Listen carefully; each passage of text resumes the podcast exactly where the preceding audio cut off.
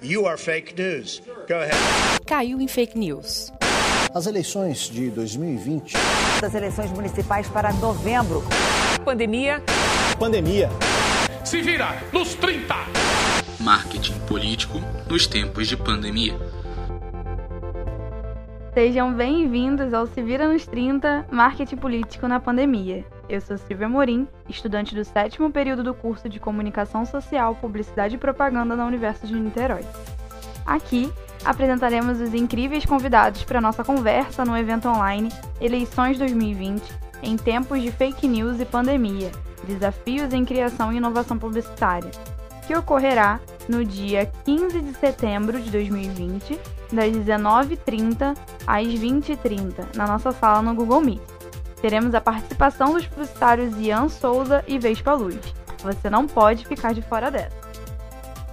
Lembrando que você, aluno da Universidade Salgado de Oliveira, ao participar do evento receberá 6 horas de atividades extracurriculares.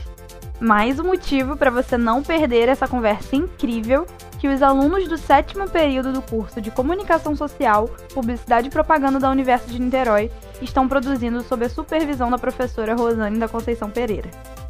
E para iniciarmos o nosso bate-papo com tudo, convidamos o redator de propaganda e planejador de comunicação, formado em Publicidade e Propaganda pelo FRJ, para sabermos mais sobre o marketing político. Ele, que como coordenador, planejador e redator, foi criador de estratégias, slogans, material gráfico, programas do horário eleitoral gratuito no rádio e na TV, de grandes nomes da política nacional, como o ex-presidente Collor e o ex-governador do Rio de Janeiro, Moreira Franco, entre outros grandes nomes do nosso país.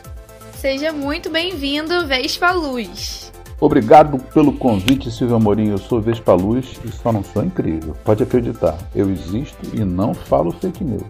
Estaremos juntos no Se Vira nos 30 Eleições 2020 em tempos de pandemia. Eu estou dentro, Silvia e Ian vão estar dentro.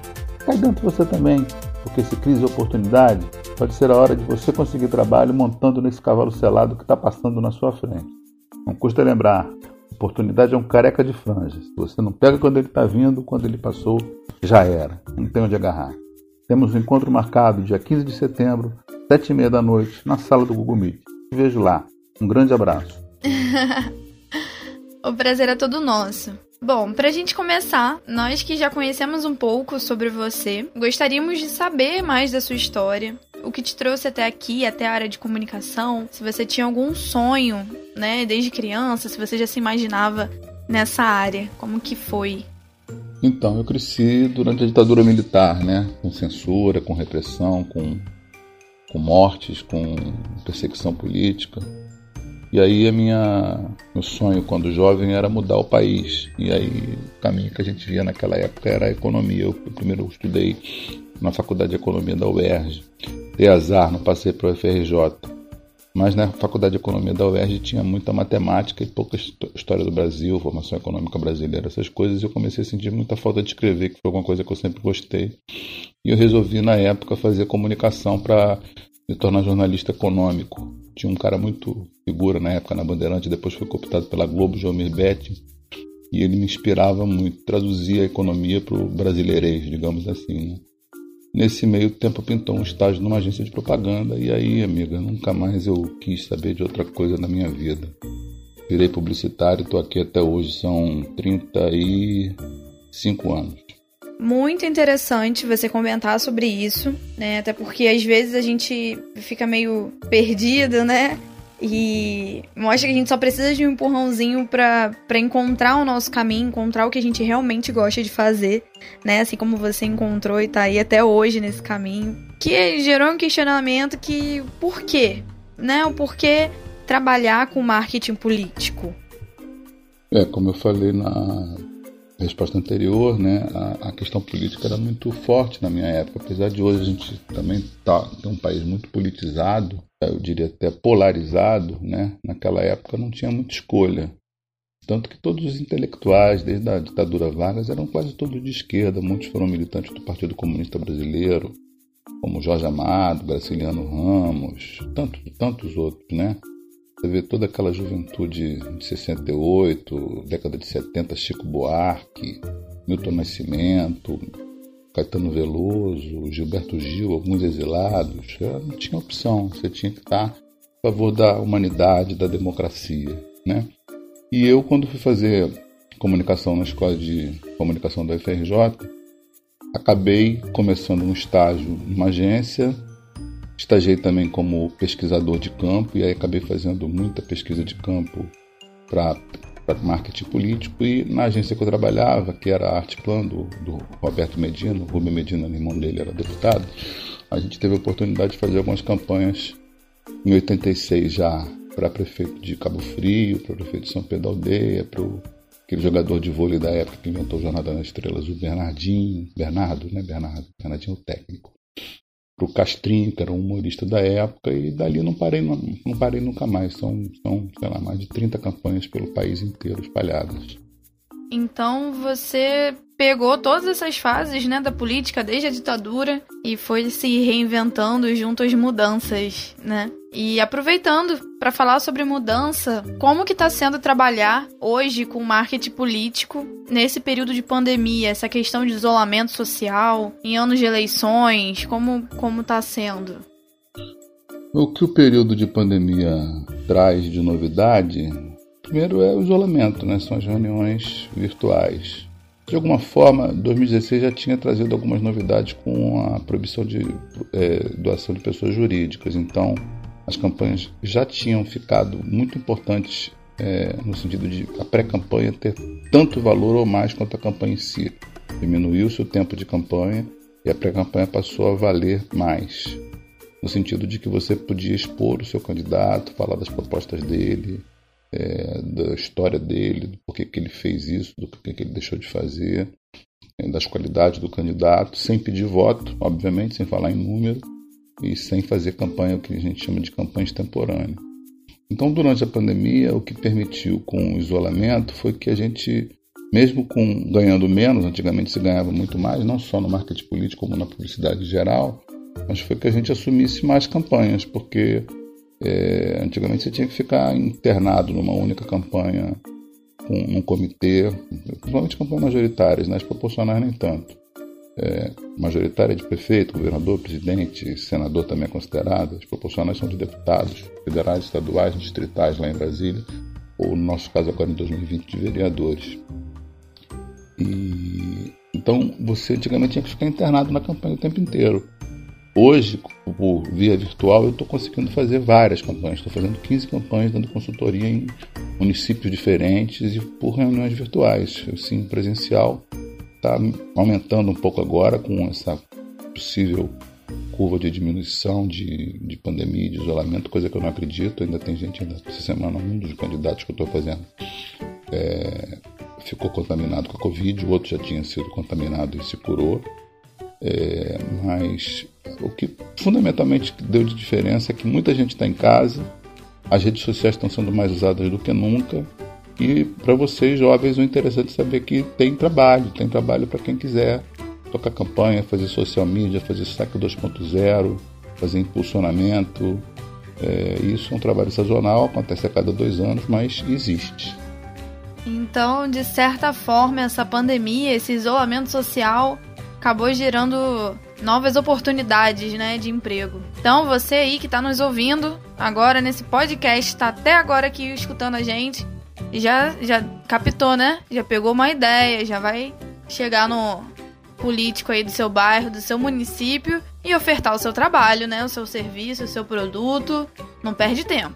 E falando sobre oportunidades, queremos saber mais sobre o que esperar da sua participação no nosso evento online no dia 15 de setembro e quais os assuntos que serão abordados sobre o marketing político? A minha intenção no evento fundamental é tentar passar para o estudante de comunicação que vai estar ouvindo, né? Quais são as oportunidades de trabalho? Eu acho que, assim como nas campanhas políticas hoje, as grandes prioridades são não só a saúde, obviamente, de, da população em plena pandemia, a saúde está lá no topo, né? Em geral, segurança também é um tema sempre muito é, aprofundado nas pesquisas, tem um instituto, inclusive, que faz a pergunta, assim como a Fundação Getúlio Vargas, tirando segurança, qual o maior problema do seu município, da sua cidade? Mas hoje, provavelmente, qualquer município que você faça pesquisa, um dos maiores problemas é a questão do emprego, é a questão da sobrevivência, é o auxílio emergencial, artistas que estão sem poder trabalhar, se apresentar, gente que está sem poder trabalhar, gente que está indo trabalhar com medo de se contaminar, gente que não sabe se vai manter o emprego, empresários que não sabem se vão ficar abertos. É, e tudo isso aponta para uma sobrevivência num novo normal, né? Que é um conceito amplo, mas que a gente pode dizer que as coisas vão ser feitas de alguma forma mais home office, de alguma forma as redes sociais passam a ter importância no marketing, não só político, como institucional, como no branding em geral, e que se a, a, a marketing político é, ao contrário do marketing institucional, ele é uma venda com data marcada, né? Então é uma experiência muito interessante, porque eu costumo dizer sempre, se a Coca-Cola não propõe vender agora em agosto um bilhão de litros e só vender 999 milhões, 999 mil, 999, deixar de vender um litro, ela em setembro ela vende um litro a mais e compensa. No marketing político não, você tem um prazo para sua venda. Se essa venda não acontecer dentro do prazo, não adianta ela acontecer, você ter todos os votos que precisa no dia 16 de novembro, quando a eleição for no dia 15. Então, o marketing político é uma. uma não é uma ciência, né, mas é uma técnica que mistura arte com um pouco de ciência, com um pouco de jornalismo, com um pouco de publicidade, com um pouco de relações públicas, com um pouco de psicologia, com um pouco de estatística. Ele é uma, é uma técnica que exige dedo no pulso do paciente o tempo inteiro, como uma UTI. E aí, a experiência do marketing político, ela quando levada para o marketing institucional de empresas e produtos, ela costuma ser muito válida, porque você, no marketing político, acompanha o dia a dia da evolução do quadro daquele paciente, digamos, daquele cliente seu. E eu acredito que isso possa ser interessante para quem está estudando comunicação entender o que é uma, uma venda assim com essa pressa, com essa data marcada. Estamos ansiosos para saber mais sobre essa área da publicidade o antes e durante a pandemia e pensarmos mais sobre a questão do novo normal. E a gente quer saber agora, assim, para finalizar, quais são as suas redes sociais para que os ouvintes possam te seguir. No Facebook você consegue me achar como Vespa Luz, né? facebook.com.br Vespasiano Luz, mas Vespa Luz você consegue me achar. No Twitter é só arroba Vespasiano, twitter.com.br Vespasiano.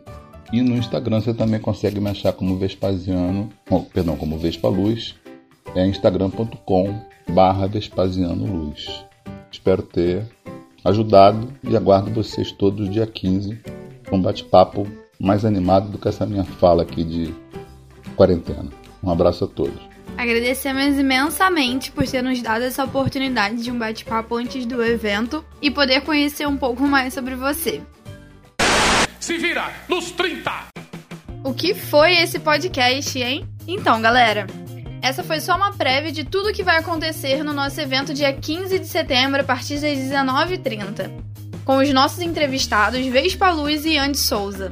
Agradecemos aos dois por terem cedido o tempo de vocês para participarem desse evento sobre o marketing político na pandemia.